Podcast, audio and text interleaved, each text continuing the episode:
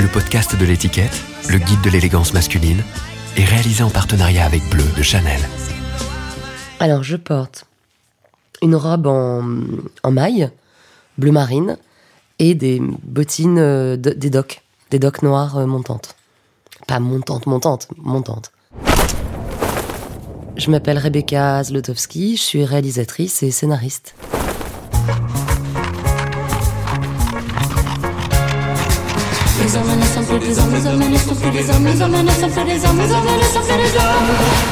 Habitude, le podcast du magazine L'étiquette.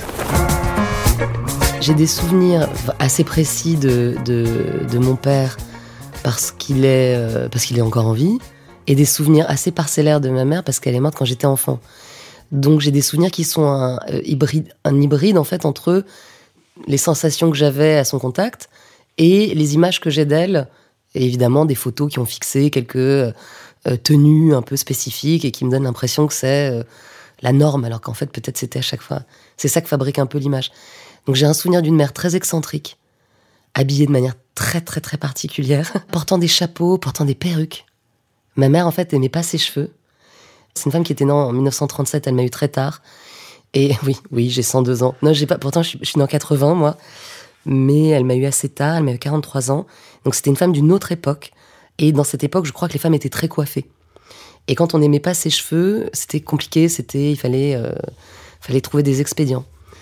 Et donc elle aimait bien, elle portait des perruques, mais des perruques qui n'étaient pas des perruques excentriques, des perruques qui ressemblaient à des coiffures des années 60, quoi. Donc ça, c'était, il y avait comme ça une série de, de perruques qui étaient à la maison quelque part. C'était une femme très, euh, très élégante euh, physiquement, mais avec un petit défaut qui était que la moitié de son corps était un peu paralysée parce qu'elle avait été, euh, elle avait été, euh, elle avait dû avoir une attaque cérébrale bébé, ça doit être ça. Je dresse un portrait qui est étrange, hein, mais essayez de vous imaginer ce qu'en fait, la, totalité, c'est énormément de grâce, très excentrique, qui me foutait donc beaucoup la honte quand j'étais petite. Vraiment, j'avais honte. Je me disais, voilà quelqu'un qui n'est pas comme les autres. Pas comme les autres en âge, pas comme les autres en style. Et elle avait une, une, une façon de, de, de fabriquer ses, ses bijoux elle-même. Elle achetait des, petites fleurs en, tissu.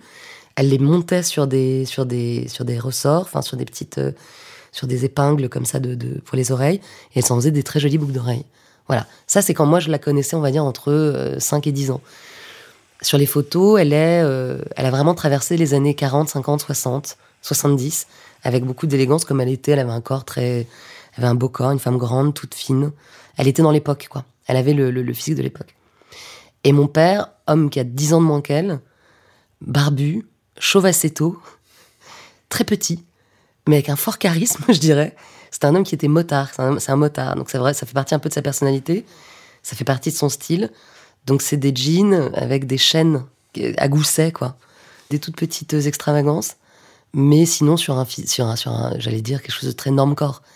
Et puis euh, se lisait aussi euh, chez mes parents quelque chose de leur origine sociale, qui était euh, pas d'une classe supérieure euh, folle, mais plutôt de la classe moyenne avec, euh, même j'allais dire, un peu bohème. Une femme m'a écrit en me disant voilà, on était euh, des amis de tes parents, je suis la fille d'amis de tes parents. C'est des gens chez qui on allait récupérer des vêtements. Qui avaient un très grand appartement dans le 16e arrondissement et comme plein de gens, euh, tous les enfants, voilà, on se repasse. Évidemment, vous avez dû avoir ça 200 fois. Les vêtements qu'on porte enfant, c'est les vêtements de nos grands frères, nos grandes sœurs, de gens autour de nous. Et on avait, nous, une famille qui avait, dans la, dans la, dans la connaissance de mes, de, mes parents, qui avait quatre filles. Donc c'était formidable. Il y avait tous les âges, tous les styles. Et je me souviens de ces virées euh, dans, dans leur grand appartement qui était avec des chambres qui étaient distribuées par un long couloir. Je me souviens des virées euh, dont on ressortait avec des trésors, quoi. Et qu'on allait porter pendant un an, deux ans, tout ça. Euh, donc moi j'ai une grande sœur, Yael, qui a deux ans de plus que moi. On était assez autonomes, assez indépendantes, parce que mes parents, qui étaient donc assez bohèmes, n'étaient pas du matin. C'était pas des gens qui se réveillaient le matin tôt, si bien que c'est nous qui nous habillions nous-mêmes. Donc j'ai des vidéos, des, VHS que mon père a filmé quand on va au parc, mon souris, on était du 13e, dans lesquels on est habillé. Honnêtement, c'est un délire. C'est euh, une, c'est- déjà robe sur jean, toujours, une espèce de non-choix, puis voilà, c'est très, euh, c'est fait avec avec euh, pff, aucune cohérence et, aucun rapport euh, ni au climat ni voilà. Donc on était habillé un peu n'importe comment.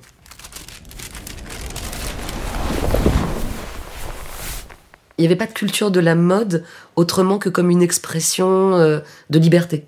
à notre domicile. J'ai mis longtemps à comprendre, par exemple, si on était pauvre ou riche. Je savais pas, c'était pas lié. On ne, on n'associait pas le vêtement à une catégorie socio-professionnelle, on n'associait pas le vêtement à, quelque chose de désirable. Donc c'était euh, voilà, c'était assez libre et assez disponible. Mais j'avais un élément, je me souviens, dont je me disais tiens ça je vois qu'il appartient à une catégorie socio-professionnelle. Tiens ça je vois que c'est quelque chose qui peut me donner envie. Et c'était un cardigan à pression Agnès B. Parce que c'était comme un uniforme euh, des jeunes filles qui était. Euh, j'habitais dans le 13e, donc à la lisière du 5e arrondissement. C'est un quartier assez fluide sociologiquement. Et dans lequel on peut avoir autant. Peut-être il y en a un autre dans Paris qui est euh, le 18e, 17e, 9e, la place Clichy. Ce sont des quartiers, en fait, des espèces de carrefours qui sociologiquement mêlent autant des professions libérales, des, du, prolétariat, euh, des grands bourgeois. Donc voilà, donc pareil, 5e, 13e et, et 14e, j'allais dire, il y avait vraiment une sorte de fluidité comme ça sociale. Mais je voyais que le cardigan à pression Agnès B, c'était du côté du 5e et du 6e, et c'était le côté dans lequel je voulais aller. C'était ça qui me donnait. Euh, les filles avaient un plus beau corps, elles faisaient euh, de la danse, de l'équitation. Voilà, il y avait quelque chose de sociologique autour de ça. Et il était beau, il me plaisait. J'ai mis longtemps avant de, de m'en offrir un.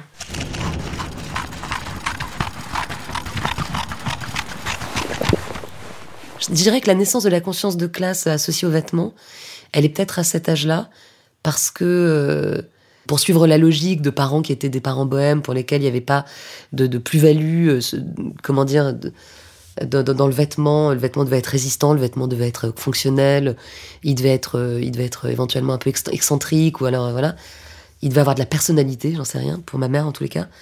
Mais elle nous achetait plein de trucs super cheap.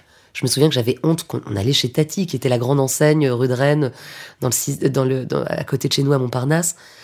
Et j'ai un souvenir, par exemple, d'être allée en colo, où elle m'avait acheté un anorak Tati, et j'avais honte de cet anorak, donc je ne l'ai jamais porté. Je l'ai caché vraiment sous mon lit. Donc je voyais bien, je devais avoir. Ma mère est morte, j'avais 11 ans, donc c'était avant, entre 8 et 11 ans, je dirais. D'abord, moi, j'ai un rapport aux vêtements, puis après, j'ai un rapport au costume, puisque je suis cinéaste. Donc, en tant que femme, j'allais dire dans ma vie civile, j'ai un rapport à mon vêt au vêtement qui s'est construit de manière euh, très euh, progressive entre euh, ma mère, ma sœur, mes amis, les magazines féminins qui ont été d'un grand recours quand j'ai perdu ma mère, le cinéma que je regardais dans lequel je projetais les vêtements, mais évidemment de différentes époques entre les années 60, 70, 80 selon que je regardais du néoréalisme italien. J'adorais les petites robes à bretelles très très fines dans la notée de Jeanne Moreau des décolletés, je sais pas, une manière de mettre les seins pointus, des soutiens-gorge particuliers. Après, tout ça, ça commande une, sorte de d'érotique et, de, de, soins à soi, bon, tout ça. Et ensuite, dans le costume, des chefs, des chefs costumes, des, un, rapport en fait au costume pour le personnage qui est très différent de ce que je choisis pour moi.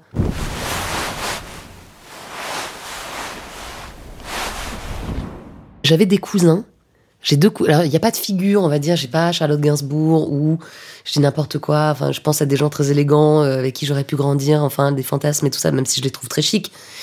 Mais c'était plutôt. J'avais pas de figure. D'abord, j'ai pas de, de rapport euh, euh, de fan aux actrices ni aux acteurs. Mais en revanche, aux personnages, oui, de temps en temps, j'avais des, des, projections. Un film me plaisait quand, en gros, j'avais envie de sortir du cinéma et de m'habiller comme une actrice.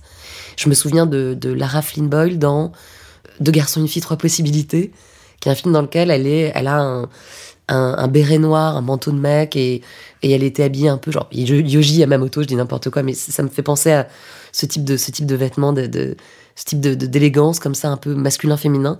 Et je me souviens que je suis sortie en me disant, elle est hyper belle, j'ai vraiment envie de, de lui ressembler. Mais c'était plus un désir de ressembler au personnage que de ressembler à son vêtement.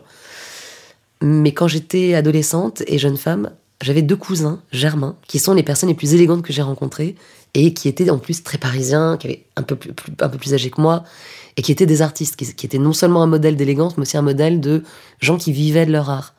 Ce qui n'était pas le cas en fait, c'était quasiment les, c'était les, des personnages à part hein, dans la famille. C'est Sophie et José, Sophie Lévy et José Lévy. Et les deux ont une carrière artistique. L'une a fait des bijoux, des bijoux très, des vanités, des bijoux très excentriques avec en résine, colorés mais avec des, des, formes un peu mortifères, quoi. Elle a, elle a réhabilité à un moment où c'était pas encore la mode les vanités dans le dans le dans, le, dans, la grammaire en fait des bijoux féminins. Et lui, José Lévy, faisait de la mode pour hommes et il est devenu designer depuis. Et je me souviens que je les observais de, de pied en cap. Il portait du bleu marine, j'adorais le bleu marine. Euh, Sophie Lévy, c'était vraiment, euh, elle portait des sautoirs, elle fabriquait elle-même son parfum. Il y avait des bijoux très, voilà, elle avait un immense chien qui était un danois qu'elle appelait Piu Piu, qui s'appelait Piu Piu, qui portait un collier avec euh, des bijoux lui-même.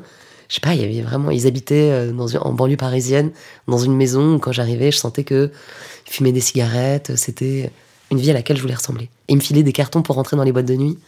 C'est grâce à, eux que j'allais au bain, aux soirées respect. J'avais les cartons dans les boîtes de nuit dans lesquelles eux, ils rentraient sans carton.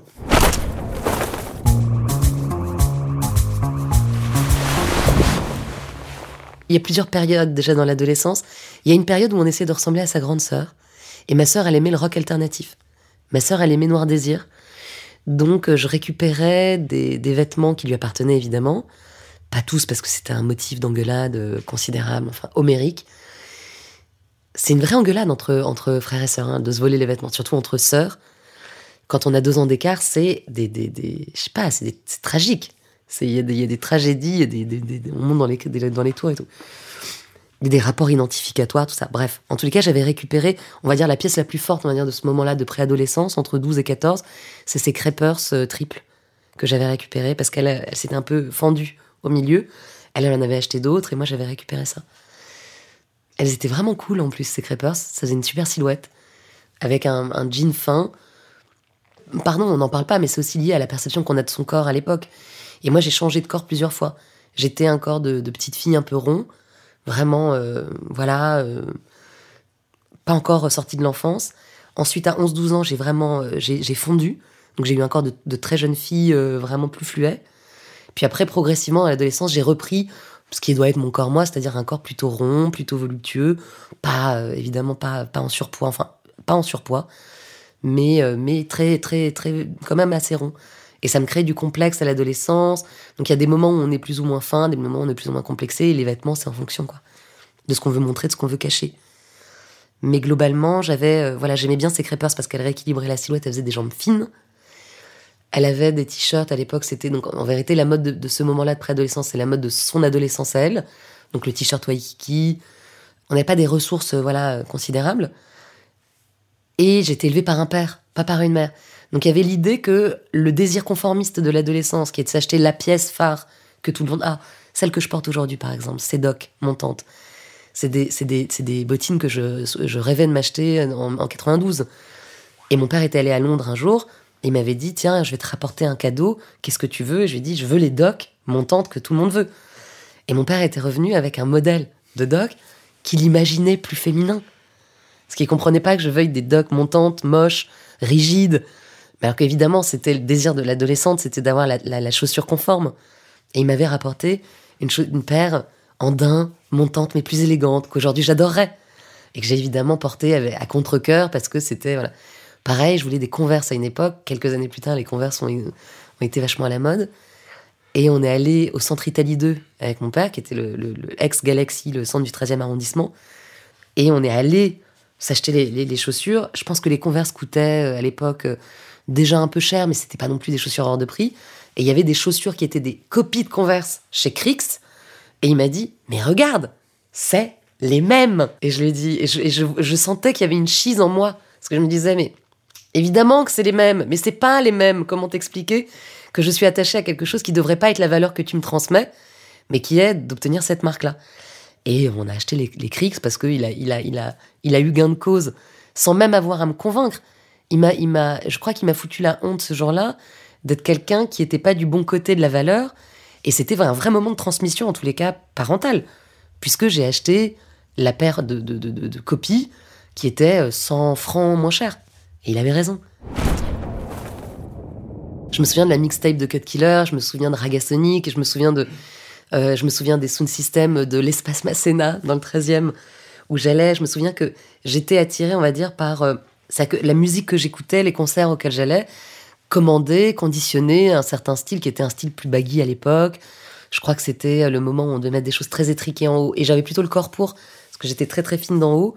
Et en même temps, j'avais des hanches et je voulais les cacher, je voulais les dissimuler. Donc je mettais des, des baggy taille basse et des trucs. Je m'habillais comme tout le monde. Moi, j'ai connu le début. Donc 152 ans, j'ai connu le début des enseignes de, de fast fashion. Ça n'existait pas. Quand j'ai étudié, moi je suis parisienne, mais j'ai étudié à Lyon à un moment, les, H&M, Zara n'étaient pas arrivés à Lyon et la morphologie de la ville était différente. Euh, je me souviens à l'adolescence d'être allé. Nous, on avait deux, trois euh, pulls dans l'année. Il n'y en avait pas dix, il n'y en avait pas cinquante. C'était le pull camionneur qu'on achetait euh, aux puces de Clignancourt, qui était, qui était bien, un jean Levi's qu'on achetait en fripe et des converses et ou des baskets selon qu'on était plutôt rock ou plutôt rap. C'était un peu ça l'idée. Donc voilà, je dérogeais pas à la règle. Et comment ça se manifestait donc la culture plutôt, euh, euh, la culture plutôt hip-hop, c'était des baskets. Et j'ai mis très longtemps, pareil, donc les Dissoul inabordables, euh, les Air Max inabordables. Les Air Max, je les achetais avec mon premier salaire. Je l'ai eu tôt, le premier salaire. Je l'ai eu à 18 ans, donc je l'ai 19 ans. J'étais salarié et je me suis acheté, la toute première chose que je me suis acheté avec un salaire, c'est des Air Max bleu marine.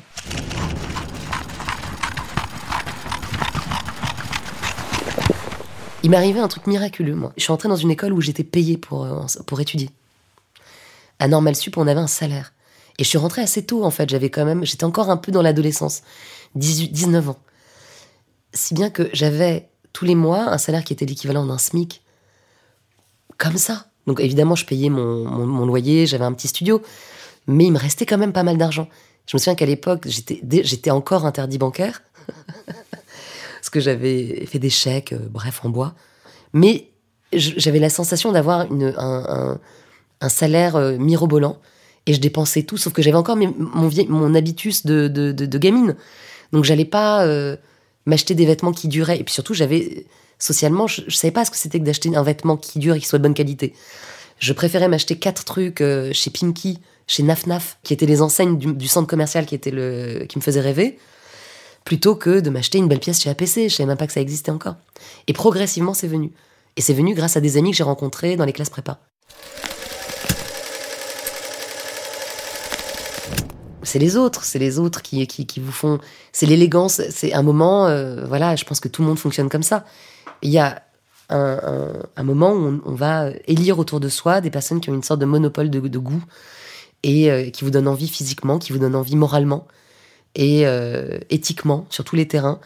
Et j'ai des souvenirs vraiment d'apprentissage du goût euh, dans des virées, euh, des virées de shopping avec des amis, avec des, avec des amis filles, avec des amis hommes. J'ai beaucoup d'hommes amis autour de moi avec lesquels j'ai adoré choisir des vêtements. Souvent, les hommes font appel aux filles dans leur entourage pour acheter des vêtements, parce que c'est considéré comme trop frivole, pas digne d'intérêt, et, où il y a une pause comme ça des hommes jusqu'à un certain âge. Ça change heureusement, mais pas toujours, hein, pas assez.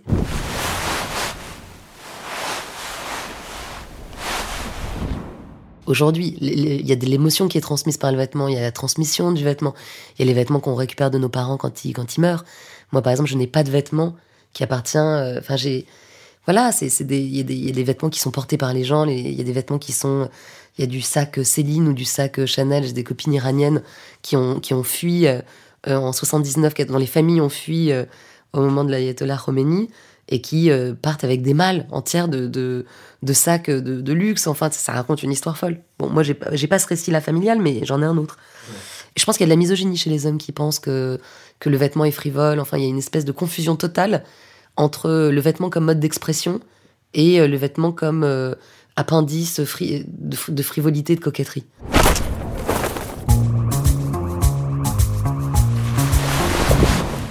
J'allais acheter des vêtements, euh, dénicher des vêtements. En fait, assez rapidement, j'ai trouvé des systèmes dans Paris pour, euh, je sais pas, par goût de la mode, un fort goût de la mode quand même, un fort goût de l'harmonie que ça pouvait créer, du style, de la, de la, de la personnalité qui pouvait s'en dégager. J'aimais bien, en fait, voilà, absolument tout ça chez des personnages de fiction, dans les, dans les, dans les, dans les personnages qui existaient, même, je sais pas, chanteurs, chanteuses, tout ça, mais je serais pas capable de vous dire qui.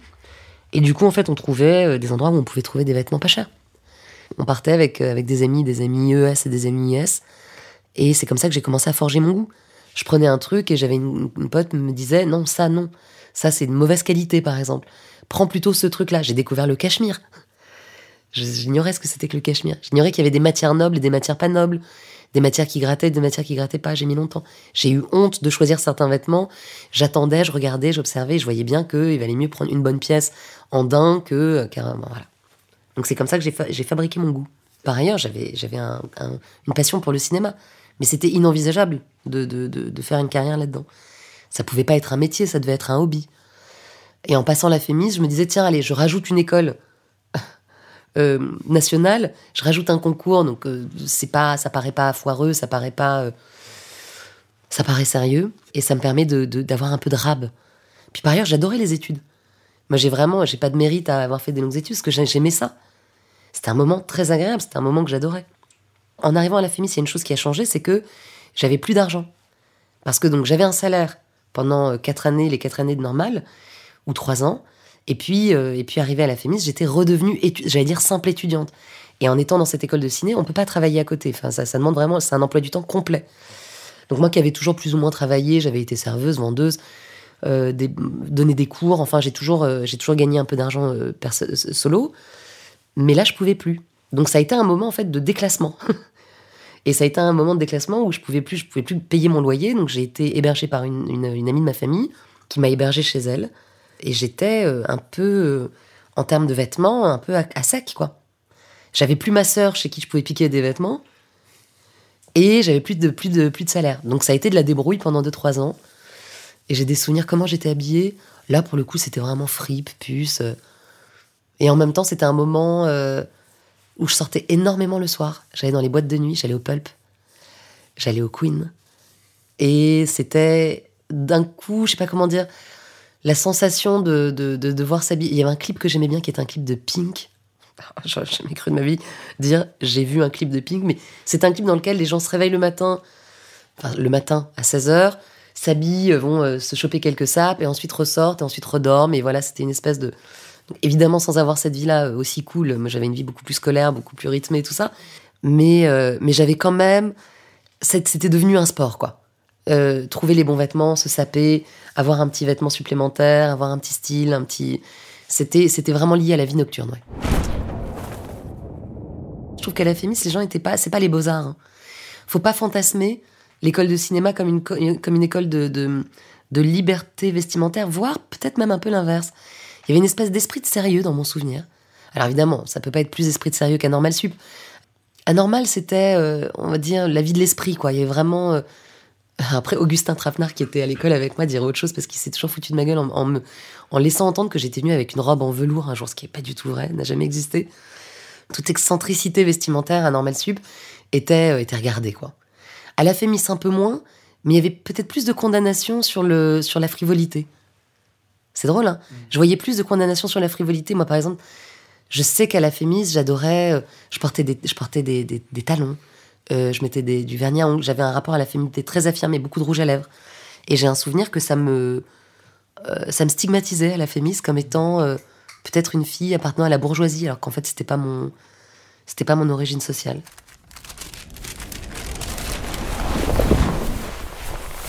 Quand je fabrique mon premier film, Belle Épine, je vois bien qu'il y a une attention très précise au costume mais cette attention, elle, elle, est, elle fait partie en fait d'un pan. Quand on, quand, on, quand on saisit ce champ-là de la représentation, le cinéma, ce qui est fascinant et terrorisant, c'est que toutes les choses qu'on met dans le cadre, on les a choisies. En vérité, les gens qui vous disent Ah, tiens, c'est une paresse folle, parce que tout le monde vous pose une question au moment où on remplit le cadre. Et puis on vous pose la question aussi parce que ça coûte de l'argent. Donc votre producteur va vous poser la question. Votre costumier va vous demander Mais il est comment ce jean? Il est bleu, bleu pâle, bleu foncé, bleu brut? Moi, moi, je crois que j'ai abordé le costume et le, et le, et le cinéma lui-même, et même tout le rapport à la narration, tout le rapport au récit. Je l'ai abordé comme quelqu'un, et vous voyez, j'en parlais un peu. Je, venais de la littérature, des études sérieuses avec ça. Ensuite, la Fémis, c'est-à-dire que j'ai aimé l'analyse de, de, de, films. Et je pense que j'avais un rapport au monde entier comme un ensemble de choses à déchiffrer. Un ensemble de signes, où je me disais, tout fait signe. Et c'était de la sémiologie. Et je voyais que le costume d'Ambelle Épine, j'avais c'était très important pour moi que le costume raconte qu'on était ni dans les années 90, mais ni dans les années 2010, qui étaient les années dans lesquelles je fabriquais le film. On n'était ni en banlieue sous-prolétaire, mais on pouvait pas non plus être dans la classe euh, moyenne supérieure. Il fallait que le vêtement ne se démode pas. Parce que je détestais les films d'adolescents dans lesquels on était tellement euh, en pointe en fait sur un sur un enfin je les détestais. Je les adorais d'un point de vue documentaire. J'ai adoré les films de Jean Rouche sur euh, les gamines euh, les veuves de 15 ans qui est un film que j'adore dans les années 60 j'aime quand le film documentaire nous, voilà commente une période une époque et là on peut y aller plein pot. Mais si on veut faire un objet qui dure un objet qui ne se démode pas il faut trouver avec intelligence un costume qui soit voilà qui qui, qui, qui, traverse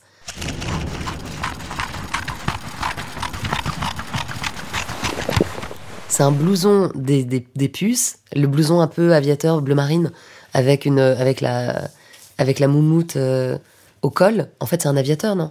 Mais il s'est choisi, il s'est choisi parce que il fallait que ce soit du surplus d'oursou.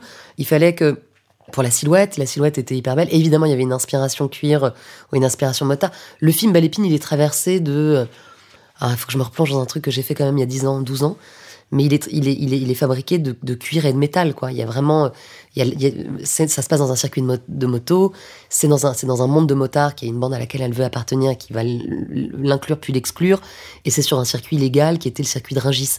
Donc il y a ça, il y a en même temps euh, l'imaginaire d'un grand marché, euh, euh, les halles, quoi. Donc les poissonniers. Je sais que dans mon souvenir il y avait une tour avec de la glace. J'avais adoré tourner dans cette tour avec de la glace qui est euh, la glace euh, autour de laquelle on met les, les, les, les, poissons de la criée entre 3 heures du matin. Il y, y, a quelque chose de nocturne, de la fin de l'automne et du début de l'hiver, euh, la buée qui, qui, qui, transperce comme ça dans la nuit.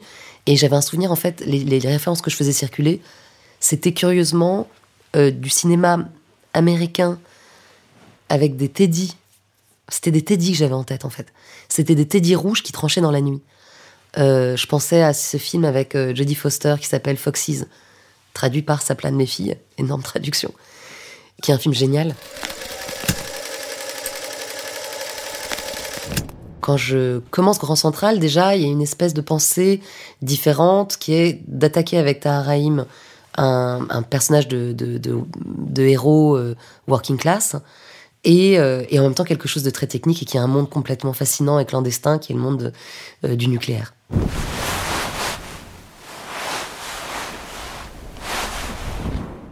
Ça m'a valu des, reproches. En tous les cas, il y a une certaine lecture euh, libidinale étrange dans le film, dans le costume que je prête, elle est assez douée.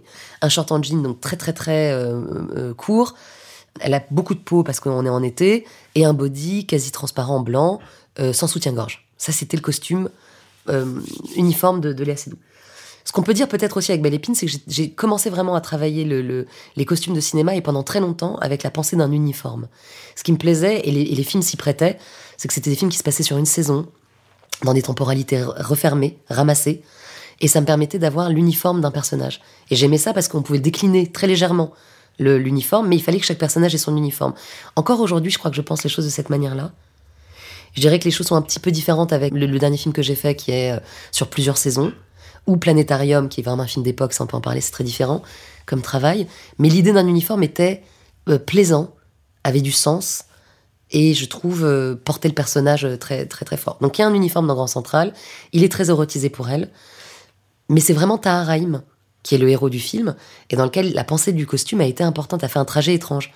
C'est vraiment un trajet qui porte, on va dire, le film des années 30, Tony de Renoir. C'est un film, Grand Central raconte le trajet d'un sous-traitant du nucléaire qui tombe amoureux d'une femme et qui va se prendre de la dose, qui va se prendre une toxicité dans la centrale par amour pour elle et se faire essorer. C'est une sorte de trajet de, working class hero dans un monde pas vu, clandestin, étrange, qui est le monde des centrales.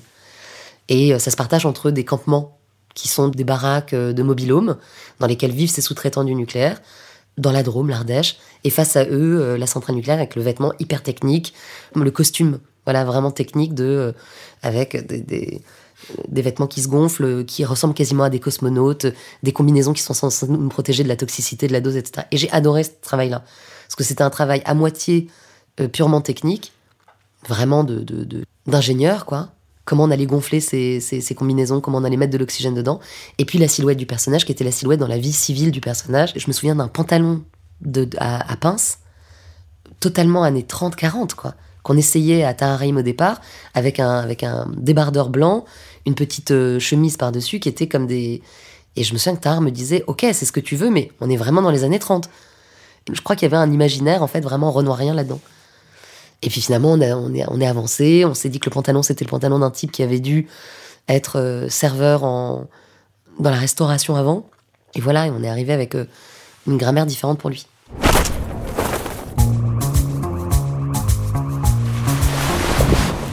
Choisir un pantalon pour un personnage masculin, c'est vraiment, c'est pour moi, c'est la base de. Il y a le pantalon et le, pantalon le blouson. En tous les cas, il y avait vraiment des choix très très précis. C'est pour ça que j'avais un plaisir fou et je me disais mais c'est fou les hommes qui, qui, passent leur temps à raconter que que deux que deux vêtements se ressemblent. C'est pas vrai, la différence est, folle. Donc voilà, bon, même s'il y a évidemment un champ d'amusement, de, de, euh, de, visiblement en fait avec les, avec les personnages féminins, il y a quand même un petit peu plus de, de, latitude. Hein. On, peut, on, peut, on, peut, on peut vraiment, on peut vraiment s'amuser différemment. Mais c'est comme ça qu'il s'est construit, ouais. Planétarium arrive comme je dirais dans la, dans la, dans, dans la carrière d'un cinéaste, c'est un peu comme le moment où on peut avoir le droit d'acheter des, des musiques alors qu'avant on devait les fabriquer. le droit d'acheter une musique populaire ou une un grand morceau de variété, etc. Donc j'ai évidemment le, la spécificité de Planetarium, c'est que c'est un film. On appelle ça en costume d'ailleurs. On dit même plus, on dit soit un film d'époque, soit un film en costume. J'aime bien l'idée du film en costume, alors parce que c'est hyper naïf. Tous les films sont des films en costume, mais celui-ci il est visible. Donc il est visible parce qu'on est dans les années 30, on est entre les années 30 et les années 40. Et une deuxième spécificité du film, c'est que c'est avec des actrices américaines, euh, des, des, stars internationales. Nathalie Portman arrive dans le film et euh, Lily Rose Depp. Autant je pouvais travailler dans, dans et Grand Central avec un, chef déco qui était aussi mon chef costumier, qui était Antoine Plateau. J'avais à peine pensé le costume, je le fabriquais moi-même. Je sais qu'il y a, d'autres cinéastes qui font ça. Céline Sciamma, elle fait ses costumes elle-même. Moi, à ce moment-là, je me fais plus confiance. Je n'ai plus la compétence de euh, fabriquer le costume euh, euh, comme, comme j'allais dire comme une scénariste. Quoi. Je peux plus. Là, j'ai vraiment besoin de quelqu'un qui peut fabriquer le costume, qui, connaît, qui a, qui a, l'expertise de l'époque, etc. Et je me tourne, je demande à ce moment-là à Bertrand Bonello, qui est mon pote et qui a fait la, la Polonide et, euh, je sais pas s'il a déjà fait Saint-Laurent à ce moment-là, mais peut-être. En tous les cas, il avait fait la Polonide avec elle et il me recommande une immense chef costumière qui s'appelle Anaïs Roman et qui est euh, connue comme le loup blanc pour être vraiment la grande euh, spécialiste du, du, costume d'époque et avec un savoir-faire, une technique, une connaissance. C'est des, des puits de science. Le vrai challenge de la, du film, c'était est-ce qu'on met les chapeaux ou pas? Voilà, parce qu'en fait, qu'est-ce qui se passe quand on filme euh, Comment est-ce qu'on aborde la, coiffure, le, le, chapeau d'une époque, sans que ce soit trop orthodoxe ni pas assez? C'est-à-dire que l'orthodoxie par rapport en fait au sujet vous amène parfois à, commettre des fautes irréparables en fait euh, visuelles qui font qu'on va se dessaisir d'un personnage alors qu'on a besoin de s'y attacher. Ouais. Les chapeaux par exemple des années 30 étaient très hauts. Moi, j'ai voulu, en fait, voilà. Donc, c'était un combat quasiment avec Anaïs Roman. Donc, ça, c'est drôle, ça, c'est des, vrais, c'est des, des vraies conversations. Quelques années plus tard, je, je, fabrique la même année la série Les Sauvages et Une fille facile. Et j'habille en même temps un président de la République et une escorte. Et je, une michetonneuse, je dirais plutôt. Et je pense que, d'ailleurs, ça fait partie de, Je crois que le projet va ensemble, quoi. D'un côté, de faire un, un film dans lequel euh, on va vraiment aller à l'os de la sociologie des personnages c'est-à-dire vraiment, les personnages ne seront habillés quasiment que dans euh, la fonction qu'ils doivent avoir à ce moment-là. Un président, je disais, plaisir immense à lui mettre le, costume du président, c'est-à-dire enserré dans le code de, sa propre fonction, donc systématiquement en costume. Euh, je pense que la, variation, ça devait être quels, sont les polos qu'il met quand il est chez lui, quel est le type de vêtements de, voilà. Et puis on avait une grande inspiration obamesque. C'était vraiment euh, Barack Obama qui était qui était en ligne de mire parce qu'il avait ce cool, ce swag Caroche Dizem, et qu'on voulait donner aussi, qu'on voulait prêter au personnage de, de, de qui est l'homme qui arrive au pouvoir, mais qui arrive au pouvoir de manière inattendue. Qui arrive au pouvoir parce qu'il est élégant, qui arrive au pouvoir parce que c'est un personnage vertueux, voilà. On voulait qu'il donne envie. On voulait pas un personnage euh, de fonction grise, tout ça. Donc ça a été une fabrication de costumes passionnante avec Rochdy parce qu'il a un corps sublime, que c'est un homme qui est hyper athlétique. Euh, voilà, on se demandait comment est-ce qu'on importe, on va dire, cet imaginaire de la coolitude américaine euh, en France. Voilà, c'était ça. Je pense qu'on a réussi avec Rochdy. Il y avait vraiment deux mondes qui s'affrontaient, le monde de la centralisation du pouvoir parisien et de la grande bourgeoisie euh, rebeu parisienne, parce que c'était ça l'idée, et un monde plus, euh, j'allais dire, kéchichien dans l'imaginaire, qui était le monde de la famille de, de, de, d'Ali Ben Salah, euh, des Nez de, de Fianso, de Dali Ben Salah, dans le, dans, à Saint-Étienne. Et là, d'un coup, c'était évidemment une toute autre grammaire. Quand je fais Les Sauvages, j'ai un plaisir, enfin, j'ai très très très envie de faire un film de Riviera en même temps, de me dire bon, il va y avoir des attentats d'un côté, euh, Saint-Étienne pendant trois mois de ma vie. Est-ce que je peux partir quand même sur la Côte d'Azur pendant un mois, filmer des filles sublimes et, euh, et dans une espèce de conte moral euh, romérien, une carte postale quoi. Et je fais une fille facile avec le plaisir vraiment d'aller en juillet à Cannes. Isaiah Dehar, vraiment, j'allais dire, le film, c'est une robe sur, sur mesure, une robe de haute couture autour d'elle. Parce que le film est vraiment construit à partir de ce personnage, de cette actrice-là même, de sa voix, de son style. Je, vais pour le vêtement, pour le costume de Zaya Dehar dans le, film, elle m'ouvre son placard. Quand je dis son placard, c'est un euphémisme. Elle m'ouvre une pièce qu'elle a dans son appartement, dans laquelle, sous housse, sont, mais comme une collectionneuse, comme une collectionneuse de vêtements et de vêtements de luxe, de vêtements de marque. Là, on est vraiment euh, dans, un rapport aux vêtements qui est très, très, très particulier, puisque c'est son outil de travail aussi quand elle était escorte ou quand elle était quand elle se prostituait, il y avait vraiment l'idée que le costume devait et raconter qu'elle était disponible et en même temps euh, et en même temps euh, c'était le cadeau que qu'on lui faisait quand, quand, quand on la payait après une nuit d'amour. Et je déflore rien en disant ça puisqu'elle en parle volontiers euh, voilà c'est ça qui m'a séduite chez elle.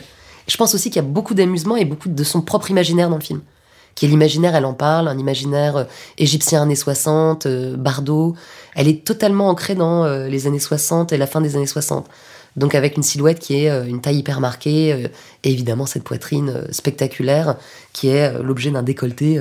Je me souviens vraiment de la robe qu'elle mettait, c'est que j'ai eu tendance à vouloir l'habiller un peu plus qu'elle ne voulait dans le film. C'est que c'était vraiment le trajet inverse avec d'autres actrices. Un jour, on a terminé le tournage, on pouvait aller se baigner, je sais pas, l'équipe, c'était assez cool ce tournage. On se baignait le soir euh, quand on avait terminé le tournage. Et elle, s'est déshabillée euh, en, une seconde. Elle a enlevé sa robe et sa robe, en fait, elle tenait sous son paquet de cigarettes. Pour éviter que la robe s'envole, elle mettait. C'était un paquet de Vogue. Hein. et elle tenait sous le paquet de clopes. Tellement elle était légère, tellement elle était rien. C'était un fil.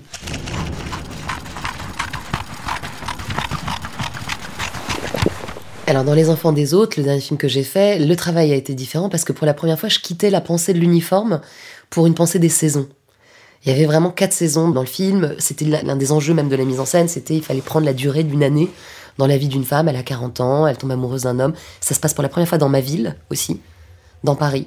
Donc il y avait l'idée de se demander comment, euh, comment une femme euh, prof de lycée, qui est la femme que j'aurais pu être en fait, euh, je, on revient au tout début de l'interview, mais c'était un peu ma vie rêvée, parallèle, non actualisée. C'est que j'aurais pu être cette femme-là. Et donc évidemment il y a une projection, une identification très très forte avec le personnage au cœur du film, et de manière assez naturelle, sans, aucun fétichisme de l'autobiographie, mais de manière assez naturelle, il se trouve que je lui donne mes vêtements. Qu'à un moment, j'ouvre le placard, qui est le mien. Il y a énormément de vêtements, je sais même pas comment j'ai pu penser que j'allais rentrer dans un jour, mais qui allaient évidemment à Virginie Fira et ne m'allaient pas à moi, et que j'avais fantasmé porter, ou que, je me racontais que j'étais la femme qui pourrait porter ce type de manteau. Et donc j'en avais plein. Et ça a été la base du vestiaire de, de Virginie Fira dans le film. Dans le film, elle porte, je pense, trois manteaux sur quatre sont les miens. Le sac à main est le mien, mais la costumière euh, Bénédicte Mouret l'a racheté. Donc voilà, il y avait vraiment l'inspiration du personnage était là. Ça, c'est quand même assez troublant quand ça arrive. Quand on le fait de manière aussi euh, décomplexée, c'est un peu troublant. Ça m'est arrivé une fois il y a pas très longtemps, dans l'émission de Mouloud Achour, euh, Click, où j'ai porté des lunettes fumées. Et j'étais là, mais pourquoi j'ai porté des lunettes fumées? J'aimais l'idée de la lunette fumée. J'aimais bien ça. J'avais un costume d'homme charvet super beau. Ça suffisait. Pourquoi les lunettes fumées? Et j'étais au début d'une histoire d'amour. Et le mec avec qui j'étais n'a pas osé me le dire. Et puis quelques mois après, il m'a dit Pourquoi les lunettes fumées?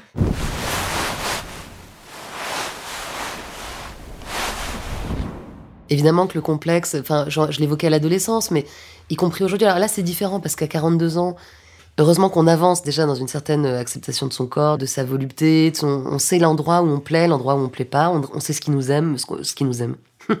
on sait ce qui nous plaît, ce qui nous plaît pas. On essaye de le montrer, de pas le montrer. Bon, je, je, suis plus décontractée avec ça, mais aussi je trouve que le moment politique s'y prête. C'est pas intéressant de, trouver qu'on a des grosses cuisses. Je trouve ça pas intéressant de d'essayer de maigrir. De, voilà, en fait, j'essaye de lutter et je trouve que les, images qui nous entourent sont des images qui nous décomplexent, avec ça qui nous décontractent. Évidemment, sans doute pas encore, mais peut-être pas pour les filles qui ont 15 ans aujourd'hui. Mais pour une femme de mon âge, en vrai, ça marche. Ça m'arrête encore de temps en temps parce que, mais, mais comme quelqu'un qui connaît sa morphologie. Je ne vais jamais euh, privilégier un désir de style sur euh, ma morphologie. En revanche, je continue de penser que je ne m'habille pas en fonction du climat. Ça, certainement pas. Ça, c'est non. Il faut s'habiller en fonction de comment on veut s'habiller, tout ça. Non, mais je dis ça avec un peu d'humour, mais voilà, j'aime euh, j'aime la langue que c'est. Je joue avec, euh, ça m'amuse. J'ai des moments, il y a des moments de, de, de, dans ma carrière, dans ma vie de, de professionnelle où on peut on peut s'amuser avec ça, des moments de représentation pure, et, euh, et ça m'amuse, voilà, d'y aller plein pot.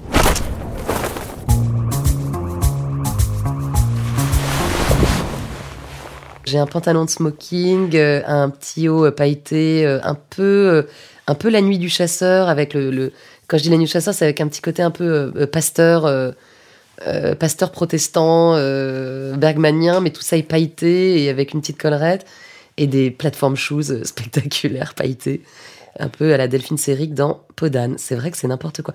Et c'est surtout la coiffure. Il y a une petite coiffure un peu rocabe. C'est ça que j'aime bien faire. Et j'ai gardé des lunettes de soleil. Comment elles s'appellent Des Chat? Œil de chat. C'est moi sur le tournage des Sauvages. Je suis avec une doudoune Levis, mais euh, tricolore, bleu, blanc, rouge. Avec une sous-doudoune aussi. Une petite. Enfin, on est vraiment dans le vêtement technique, les amis. hein. La spécificité de mon métier, c'est qu'on passe sans transition du vêtement Quechua à la robe Prada. Il faut sur le tournage être dans un vêtement très technique, mais je sacrifie pas quand même le style sur le plateau parce que j'aime. euh, c'est pas cosmétique, mais j'aime porter un rouge à lèvres très, très, très fort sur un plateau. J'aime ne pas abdiquer le féminin sur le plateau. Et en même temps, il faut quand même être un peu. Donc cette doudoune bleu blanc rouge, elle me plaît. Elle me plaît parce que sur le tournage, elle, est, elle avait du sens aussi sur le tournage des Sauvages. J'ai des fièvres. Il y a des moments vraiment où j'ai des désirs de vêtements, des désirs de chaussures. Et j'achète, c'est assez simple, j'ai une routine maintenant. Je vais en général euh, entre APC, Gap, Dries Van Noten qui fait des, des, des- imprimés sublimes, des couleurs sublimes. Et j'ai la chance, de- on me prête et parfois on me donne des vêtements parce qu'on peut pas me, peut pas me les reprendre quand, quand le vêtement a été vraiment donné pour euh, ou qu'on l'a sorti de la boutique, euh, il me, il me le laisse et c'est génial. C'est beaucoup Miu Miu. Chanel me donne des choses.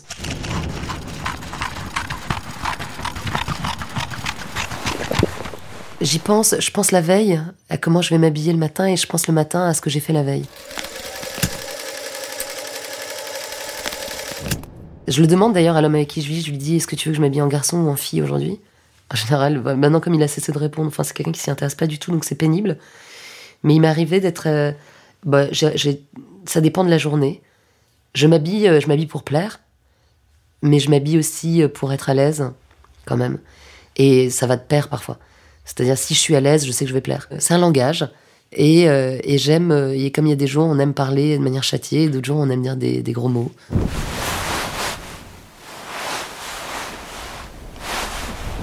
Il n'y a rien. J'ai aucun fétichisme. Même les choses. Là, c'est marrant parce que j'ai perdu un foulard que j'adorais.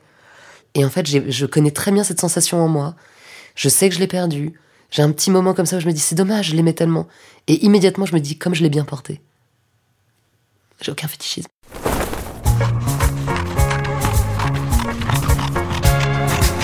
Les hommes ne sont plus des hommes, les hommes ne sont plus des hommes, les hommes ne sont plus des hommes, les hommes ne sont plus des hommes. Habitude, le podcast du magazine L'étiquette.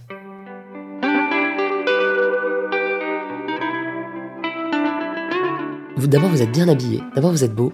Vous êtes bien habillé. Vous avez, et je dis ça parce que je vois qu'il y a plein de détails. Vous avez un pull vert qui ressemble à un pull acné. Parce que je vois ce, type de qualité de boulochage, en fait, un peu en vrai, a été, a été volontaire. Vous avez un jean noir qui a eu un ourlet qui a été refait. Vous avez des mocassins à gland que j'ai jamais vu depuis très longtemps, mais j'imagine ça doit être vraiment cool avec euh, des chaussures, des chaussettes blanches qui est censée être une faute de goût, mais ça l'est pas. Et vous rappelez cette faute de goût qui n'en est pas, avec un t-shirt blanc qui descend de votre, de votre pull. Et vous avez un collier. Une chaîne.